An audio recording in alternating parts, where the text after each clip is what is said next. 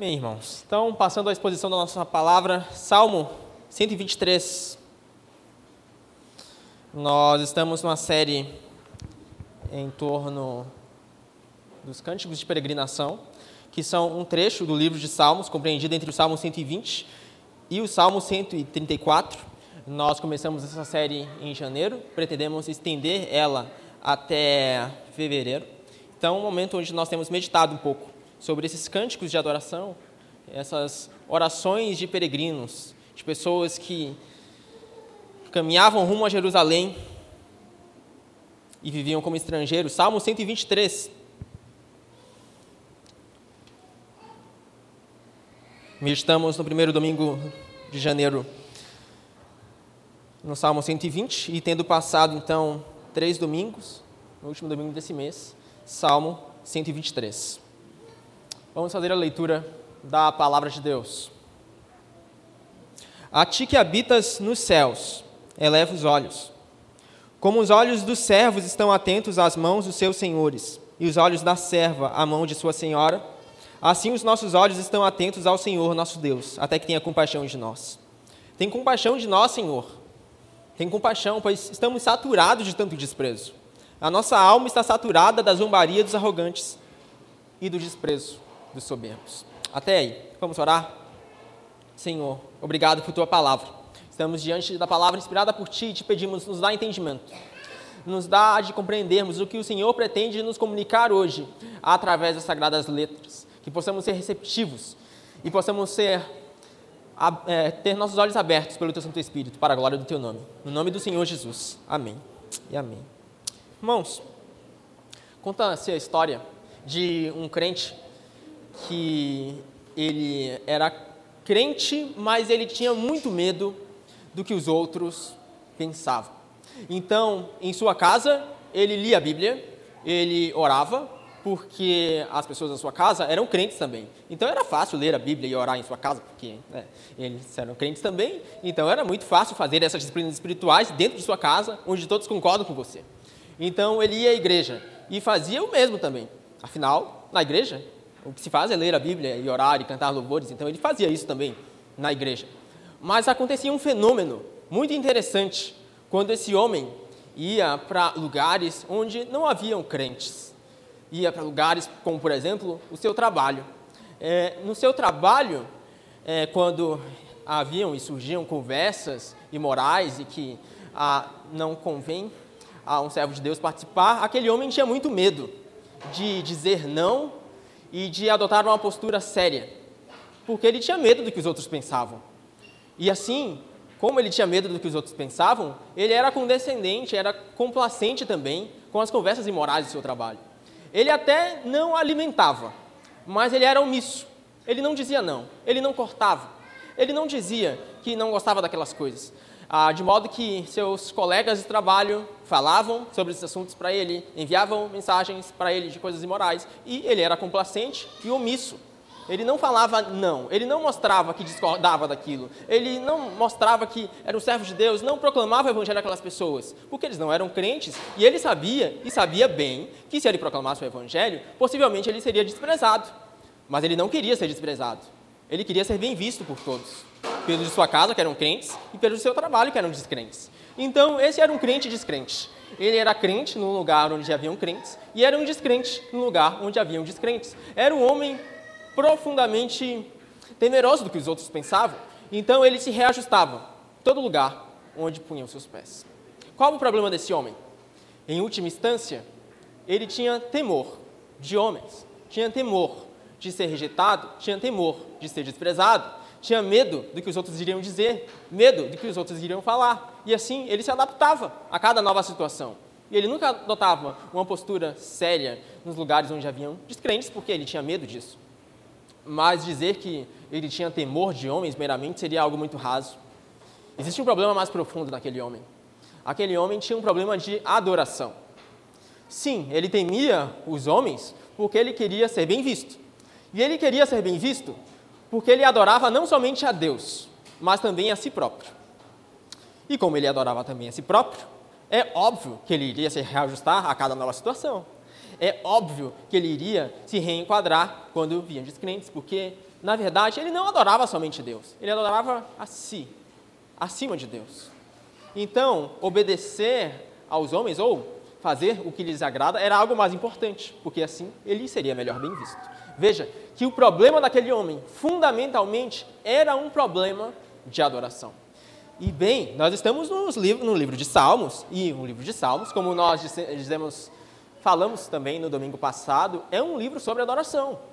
E especificamente, o trecho dos cânticos de peregrinação são cânticos de adoração de peregrinos. Então, o foco aqui é a adoração.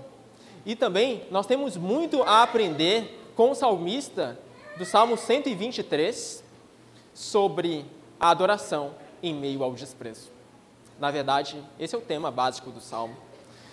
A adoração, mesmo em meio ao desprezo. O Salmo 123 é muito mal compreendido, porque muitos, numa primeira leitura, pensam que o salmista está revoltado.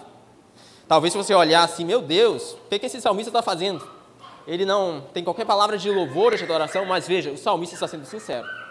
E no seu desprezo, ele está clamando, está orando. Ele está recebendo desprezo. E ele não está fugindo do desprezo mas ele está sendo sincero perante Deus. Desprezo nunca é bom, é verdade, mas Deus nos chama a sermos mais obedientes a Ele do que aos homens. E, inevitavelmente, assim nós seremos eventualmente desprezados. E nós somos chamados a lançarmos todo o desprezo, é, ou melhor, todo medo decorrente do desprezo perante Deus não sucumbindo em nossa postura. E o Salmo 123, então, parece ter muito a nos ajudar no que diz respeito à verdadeira adoração nesses momentos difíceis. Sobre a verdadeira adoração nesses momentos onde tudo conspira contra. Sobre a verdadeira adoração nos momentos onde não existem crentes ao nosso redor, mas descrentes, pessoas que discordam de nós. Sobre a verdadeira adoração nesses momentos assim, que são totalmente complicados e difíceis de ter uma postura séria o salmista do Salmo 123 tem pelo menos duas lições muito valiosas que nós podemos levar para as nossas vidas hoje. A primeira delas é que verdadeiros adoradores, eles adoram um único Senhor. Verdadeiros adoradores, eles não adoram a Deus e a si próprios, mas eles adoram somente o Deus Altíssimo. Versículo 4. A nossa alma está saturada da zombaria dos arrogantes e do desprezo dos soberbos. É muito difícil adorar a Deus como o único Deus verdadeiro no momento de zombaria, onde a sua alma está saturada por desprezo. É fácil quando você está no meio da igreja, onde todos concordam com você, mas é difícil quando você está imerso num contexto difícil, onde os outros todos discordam de você. E quando você está indo contra a multidão. Nesses momentos é difícil ser um verdadeiro adorador. Nesses momentos é difícil adorar Deus como único Senhor. E peregrinos, eles passavam por muito desprezo e muita zombaria. Peregrinos caminhando rumo a Jerusalém. Eles eram profundamente desprezados, na verdade. Porque muitos, quando olhavam para aqueles peregrinos que saíam dos lugares mais longínquos, mais improváveis, caminhando para Jerusalém, só, só para adorar a Deus no templo, Senhor, reunidos enquanto comunidade de Israel, desprezavam eles. Diziam: Por que vocês fazem isso? Vocês passam por várias montanhas, sol, chuva e tudo mais, para ir essa cidade aí, onde vocês dizem que é o, o sumo ápice da adoração do povo. Por que vocês fazem isso? Não faz sentido.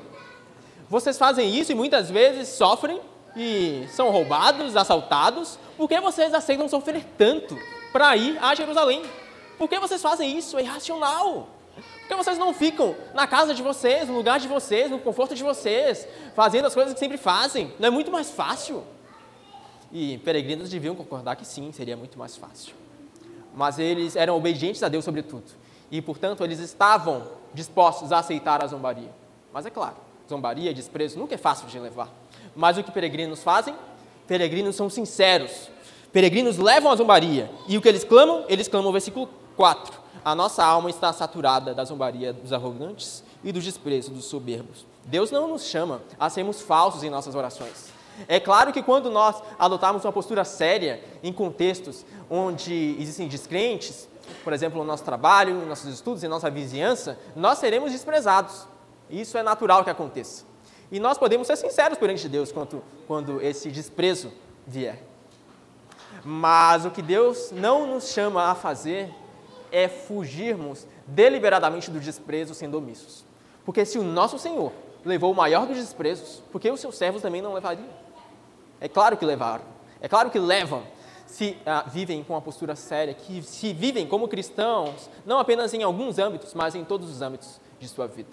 Mas um missionário americano que viveu, ou melhor, que atuou no Brasil por um bom tempo, tem muito a ilustrar sobre o versículo 4.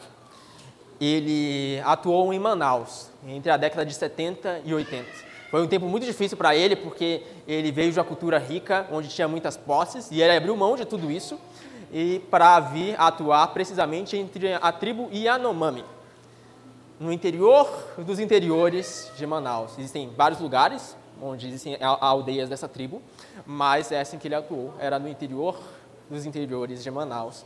E ele abriu mão de tudo. E muitos desprezavam ele. Por que você vai fazer isso? Não faz sentido. Você está abrindo mão de todas as coisas para dizer, para ouvir esse suposto chamado que Deus teria dado a você, de ir a essa tribo longínqua de pessoas estranhas e pregar. Por que você faz isso? Isso não faz sentido. Ele foi profundamente zombado.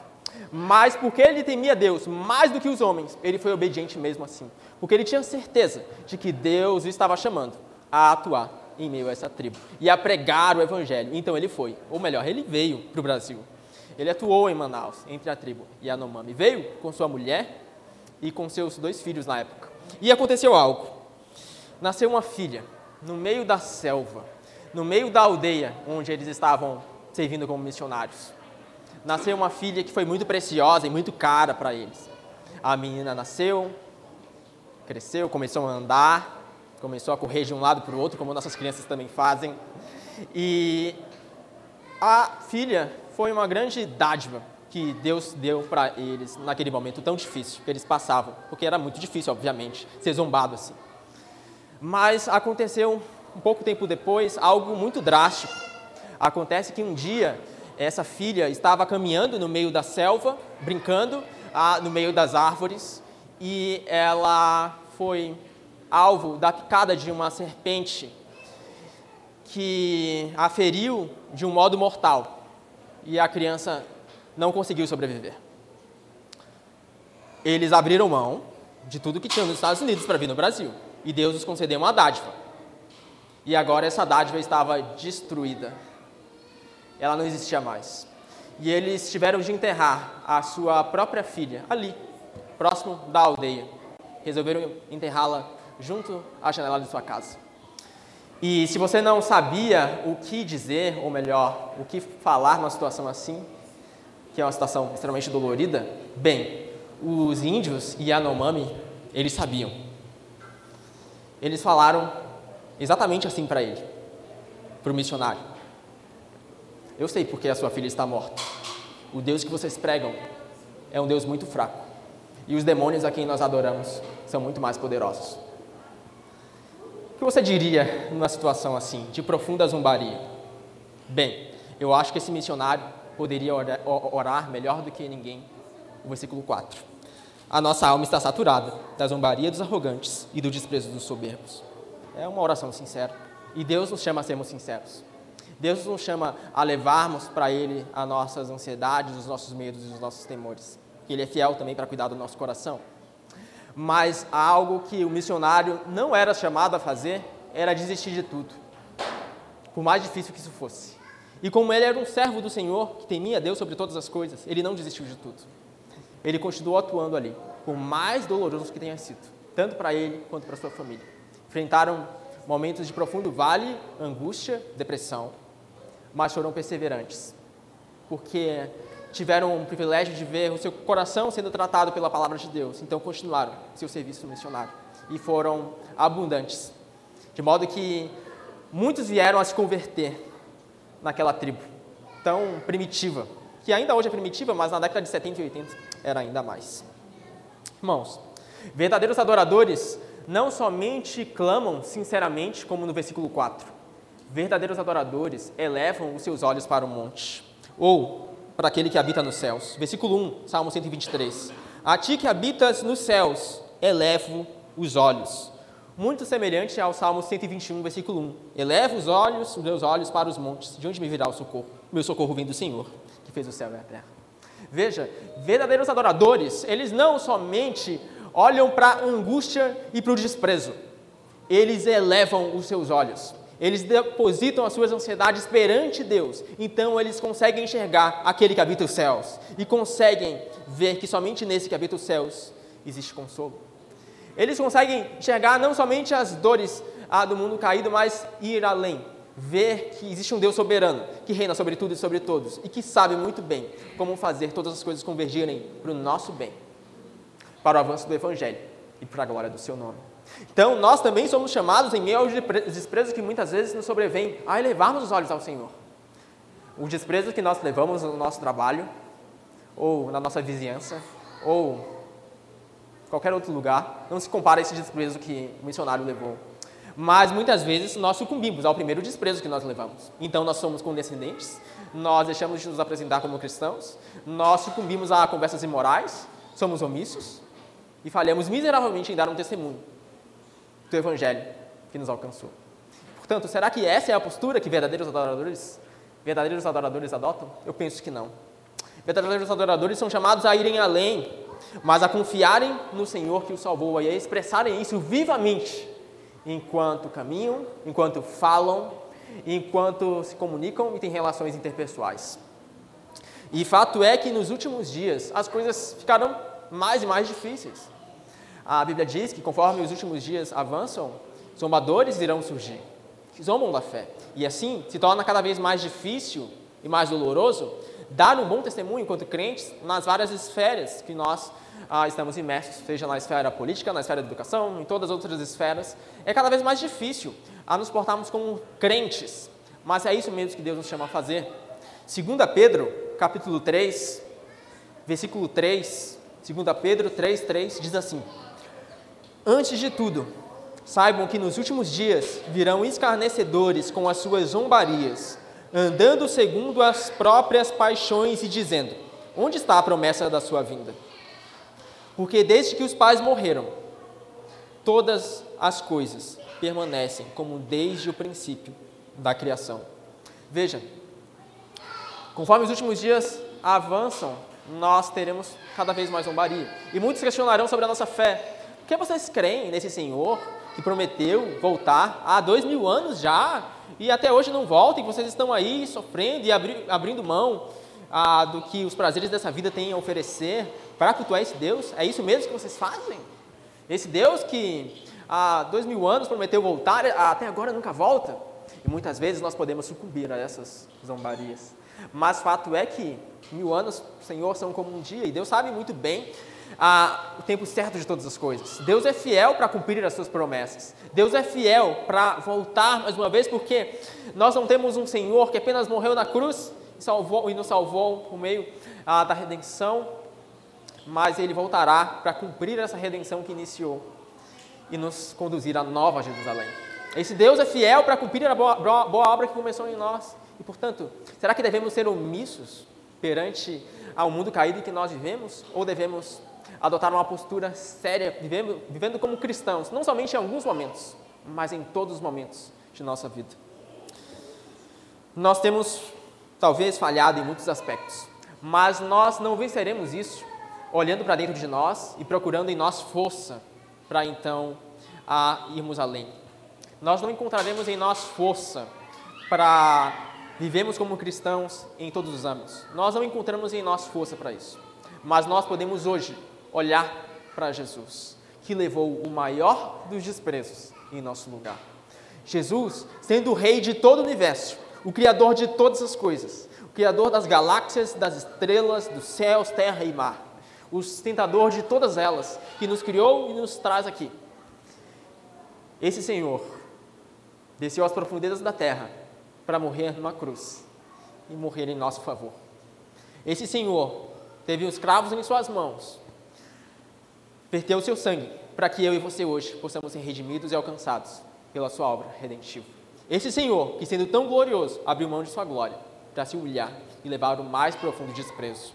Em Mateus 27, Mateus 27, 39, nós lemos assim: Jesus estava na cruz. Então alguns passavam ali e blasfemavam, dizendo assim: Os que iam passando blasfemavam contra ele, balançando a cabeça e dizendo: Ei, você que destrói o santuário e em três dias o rei edifica. Salve a si mesmo, se você é o filho de Deus, e desça da cruz. De igual modo, os principais sacerdotes, como os escribas e anciãos, zombavam, zombando, diziam: Salvou os outros, a si mesmo não pôde salvar. É rei de Israel, que ele desça da cruz, então creremos nele.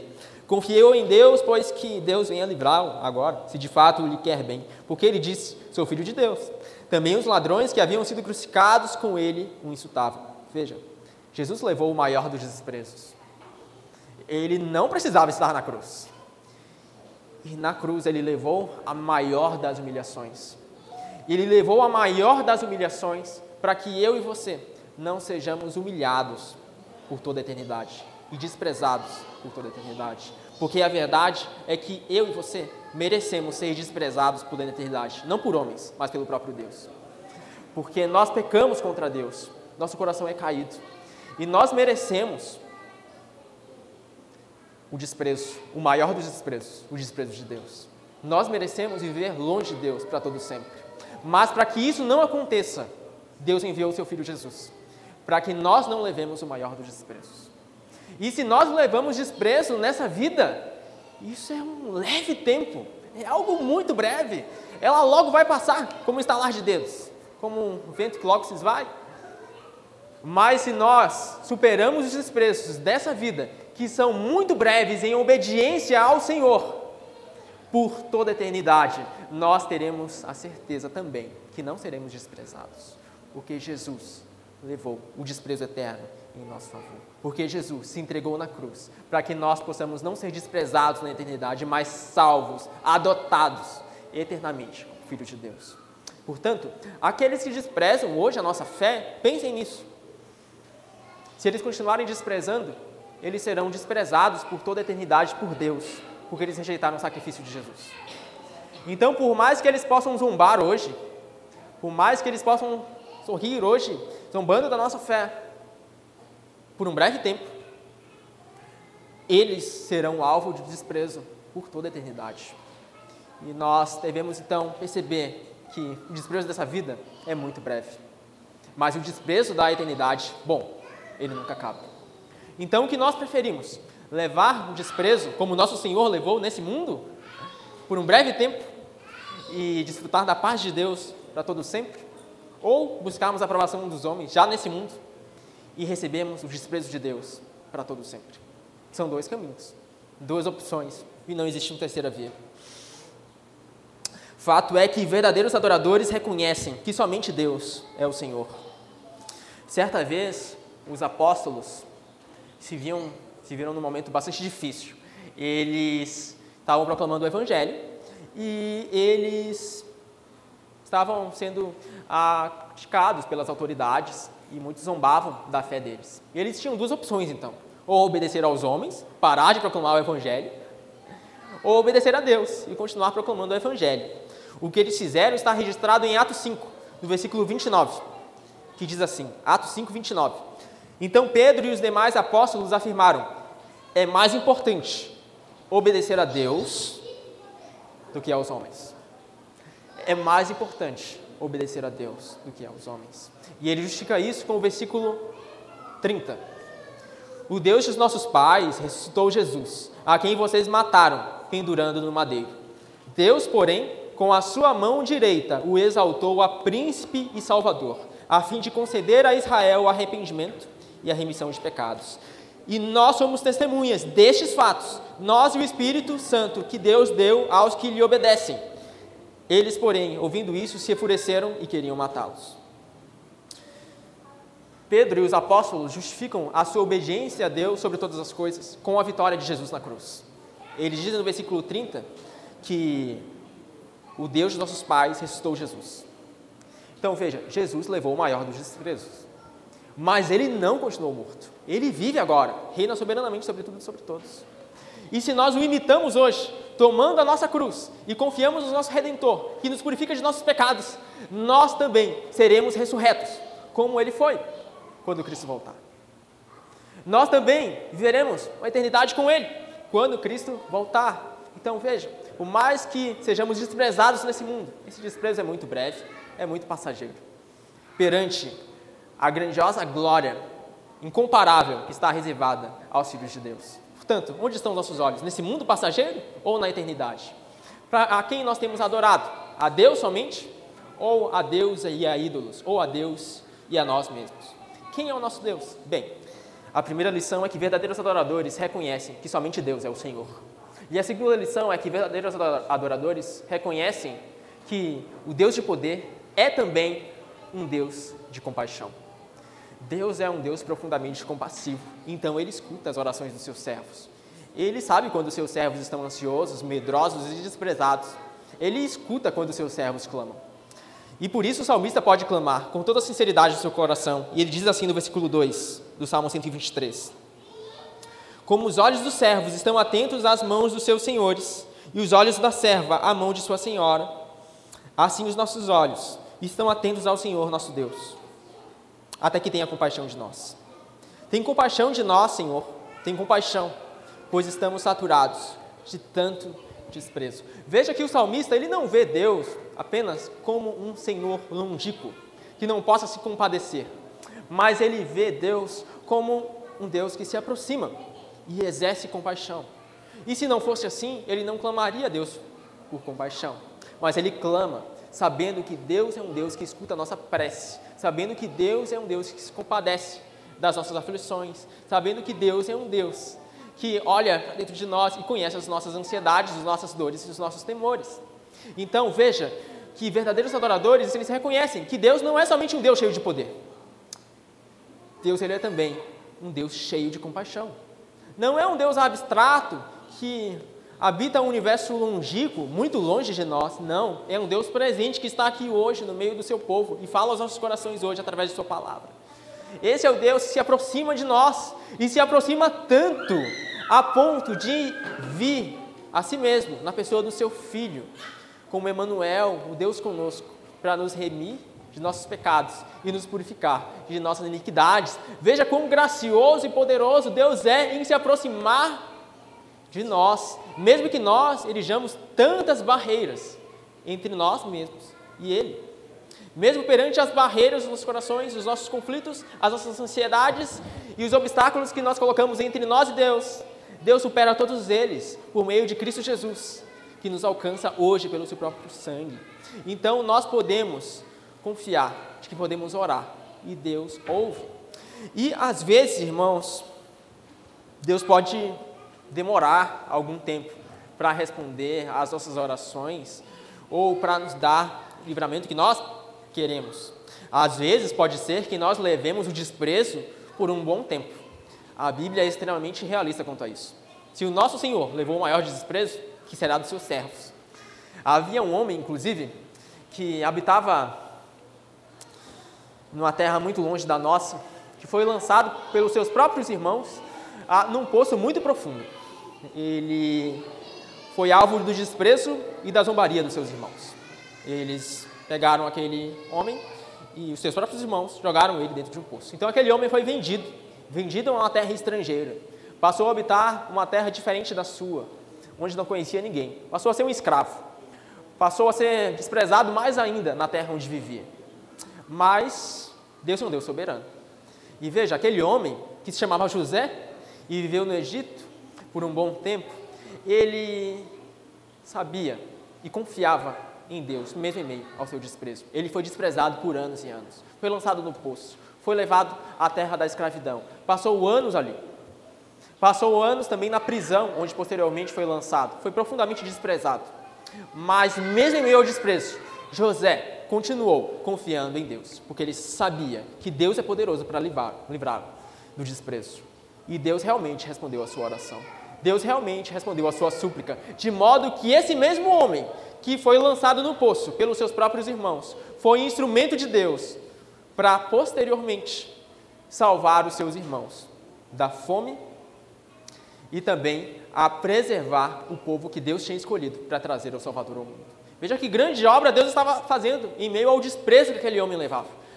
Muitos anos se passaram, muitos clamores, muitas súplicas aquele homem tinha feito. Eu fico me perguntando quantas vezes aquele homem clamou a Deus assim, como no versículo 3: Tem compaixão, Senhor, tem compaixão. Parece demorar tanto a tua compaixão, mas mesmo em meio a isso, aquele homem continuou sendo fiel e Deus o abençoou. Deus teve compaixão e Deus o fez frutificar. Deus responde nos tempos certos. E Deus faz a sua obra nos momentos exatos. Nós muitas vezes somos muito apressados porque vemos as coisas de um modo muito limitado. Mas Deus é um Deus soberano e poderoso. Ele enxerga não somente uma parte, mas o todo. Ele sabe muito bem de cada vírgula, ponto e exclamação da nossa história e sabe muito bem como conduzir cada um de nossos dias. Deus é um Deus que está sentado ao seu alto sublime trono, e hoje nós podemos elevar os nossos olhos àquele que habita os céus e clamar por compaixão, mesmo em meio ao nosso desprezo. E por mais que sejamos desprezados nessa vida, podemos ter a certeza de que mais vale a obediência a Deus do que a obediência aos homens. Porque Jesus desceu ao mais profundo abismo, ao poço mais profundo, para nos salvar, nós podemos ser alvos da compaixão hoje. Por nós mesmos, nós não merecemos compaixão alguma, mas porque Cristo desceu ao mais profundo abismo, ao mais profundo breu e veio na cruz para nos dar vida, hoje nós podemos ser alvos da compaixão de Deus. Por nossas forças? Não. Por algo que age em nós? Não. Por os nossos méritos? Muito menos. Mas pela obra redentiva de Cristo na cruz do Calvário, pela compaixão manifesta em Jesus, o nosso Salvador, pela compaixão revelada em Jesus, o Filho de Deus, que hoje está de braços abertos, disposto a nos receber, disposto a apacentar as nossas almas e cuidar dos nossos corações. Peregrinos passavam por um momento de muitas e muitas dificuldades. Eles caminhavam para Jerusalém e eram profundamente desprezados. Muitos zombavam deles, mas em todos esses momentos eles clamavam: Tem compaixão, Senhor. E no tempo certo, Bem, no tempo certo, Deus sempre responde da maneira adequada. Jesus, quando na cruz, ele orou assim, quando pensava em pecadores como eu e você. Na cruz, ele orou, Lucas 23, versículo 34. Lucas 23, 34. Jesus dizia: Pai, perdoa-lhes, porque não sabem o que fazem. Então, para repartir as roupas dele, lançaram sortes. Veja, é muito fácil olhar para pessoas que desprezam a Deus e, e olhar para nós e pensarmos que nós somos santos e que nós estamos isentos de desprezarmos a Deus. Mas a verdade é que talvez nós estejamos desprezando a Deus em muitos momentos do nosso cotidiano e não estejamos percebendo isso. Mas Jesus orou por mim e por você na cruz. Jesus disse: Pai, perdoa-lhes, porque não sabem o que fazem. Jesus orou. Em meio às nossas falhas, nós podemos lembrar que nós temos um Deus que é um Deus perdoador.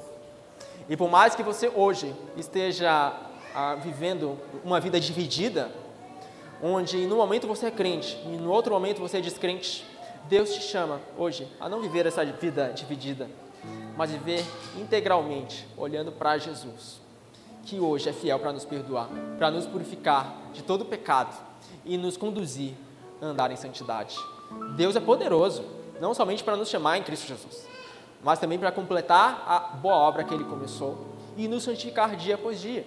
E em meio às nossas dificuldades, aos nossos pecados, Deus é poderoso para dar as suas mãos a nós que somos peregrinos, para que nós possamos continuar firmes, mesmo em meio às turbulências no meio da jornada, mesmo em meio às tribulações no meio da peregrinação, porque Deus é soberano, não somente para nos chamar, mas também para concluir a boa obra que Ele começou. Portanto, algumas perguntas, sinais. Você tem sido condescendente quando pessoas tratam de assuntos imorais, ou você tem dado um testemunho de uma fé sólida em Cristo Jesus em todos os contextos que você vive? Você tem sido complacente quando pessoas é, adotam uma postura ímpia?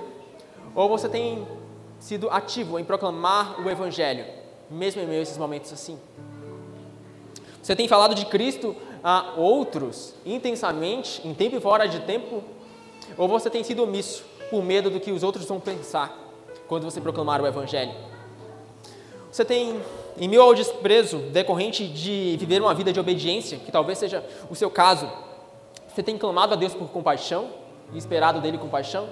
Ou você tem talvez tentado criar rótulas de escape e fuga? Qual tem sido seu modo de agir em meio ao desprezo? Você se sente injustiçado quando é zombado? Ou tem olhado para Jesus, que levou a maior das zombarias?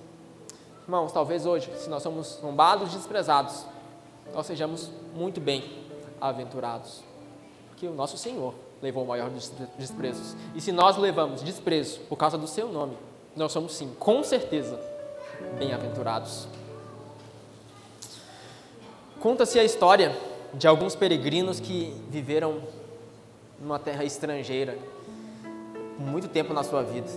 E isso foi muito doloroso para eles. Eles eram um grupo de peregrinos que passavam por toda sorte de vales e montanhas.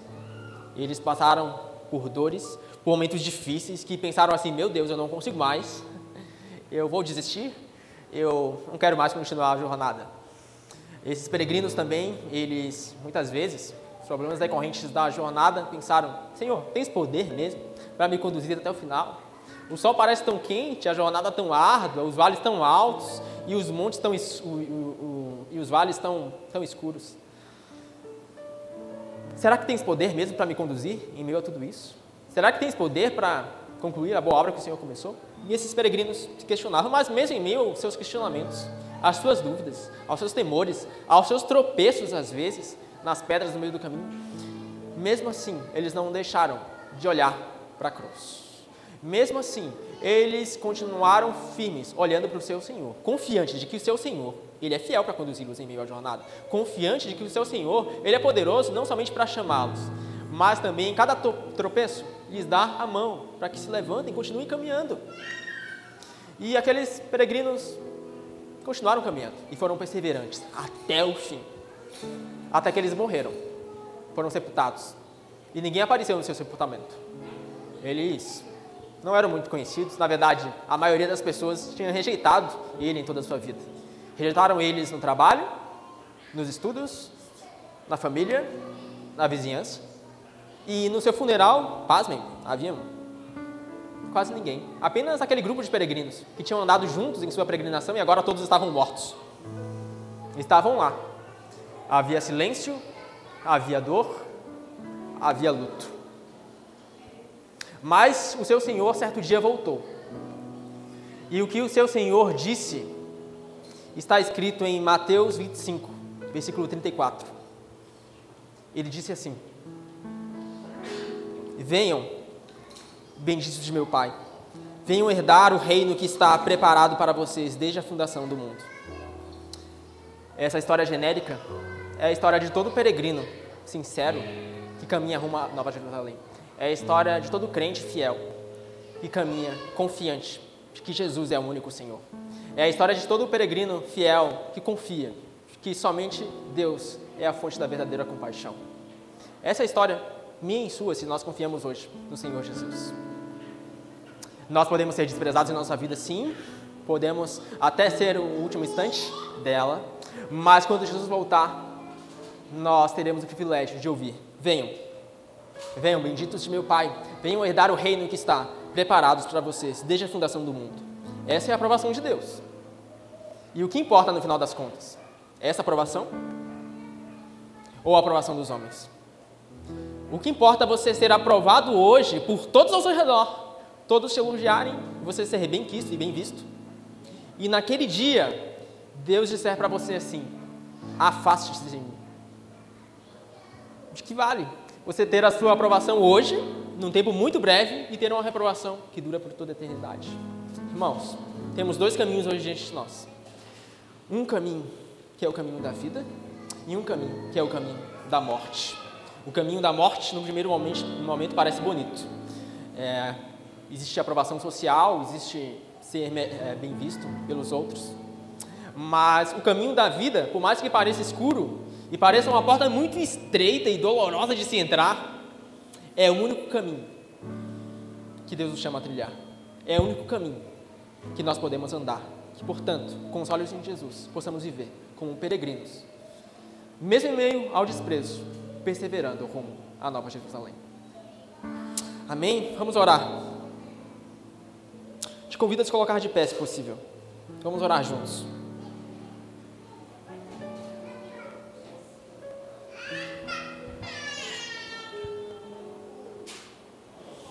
Senhor, obrigado. Obrigado pela graça que nos alcança em Jesus Cristo. Obrigado pelo sangue valioso de Cristo derramado na cruz. Por nossas próprias forças, nós jamais seríamos verdadeiros adoradores. Por nossas próprias forças, nós jamais poderíamos confiar de que o Senhor é o único Senhor. Mas por meio de Cristo, que se entregou na cruz, nós podemos hoje vir aos seus pés e sermos verdadeiros adoradores por tua graça, pelo teu Santo Espírito que aplica a sua obra em nossos corações. Portanto, nos ajuda, em meio ao desprezo que muitas vezes somos alvo, a não sucumbirmos, Senhor, a, a esse mundo caído e quebrado pelo pecado, mas a testemunharmos poderosamente do teu grande amor. Nos ajuda a sermos firmes em nossa fé, nos ajuda a clamarmos, mesmo em meio ao desprezo, pois o Senhor é um Deus que hoje está de braços abertos a nos oferecer compaixão. Por meio de Jesus e da sua obra, o Senhor é um Deus compassivo. Portanto, que não estejamos com os olhos apenas nessa vida e no desprezo dela que logo passa, mas possamos ter nossos olhos gravados na eternidade e que possamos viver intensamente, vivendo rumo à nova Jerusalém, perseverando com fé a jornada que nos está proposta, não desanimando, mas olhando para o nosso Redentor, que nos dá força, graça e bom ânimo nos ajuda a não olharmos para dentro de nós, mas olharmos para Cristo, pois não é a respeito de nós, é a respeito da Sua obra e do Seu poder sobre nós. Portanto, pela Tua graça infinita, nos ajuda a sermos verdadeiros adoradores, nos ajuda a confiarmos em meio a todos os momentos da nossa vida e a perseverarmos com fé para a glória do Teu santo nome, no nome do Senhor Jesus. Amém. Amém.